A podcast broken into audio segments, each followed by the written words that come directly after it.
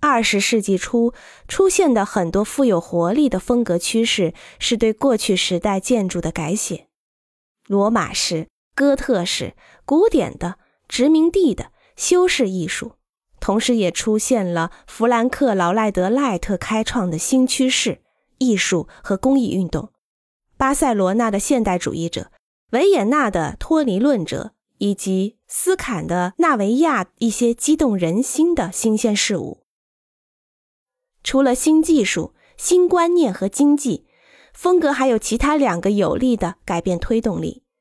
最明显的是在专业期刊和流行杂志中发表的思想和印象。在这里，人们研究时尚、趋向和风格，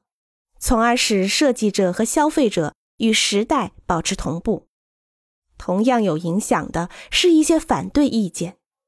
这些意见使我们对不同文化的探索成为可能。可能最重要的例子就是，当欧洲人发现了新大陆后，作为非建筑师，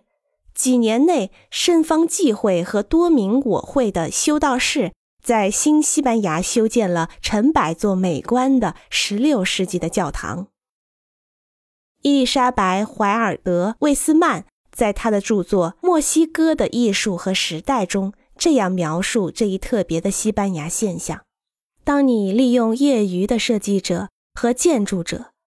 这些人或多或少地了解几乎半打国家中的古典的、罗马式的、哥特式的、文艺复兴式的、马德加的、伊丽莎白、曼努埃尔式的，以及最早的巴洛克式的建筑风格。他们与接受过异国情调形式培训的艺术家们共同工作。很明显，作为结果的人工产物不能用这些风格中的任意一种来描述。当代的墨西哥人有一个词语来描述这一不合适任何传统风格的形式，意指没有一种风格。同样，它也适于国内的简单设计。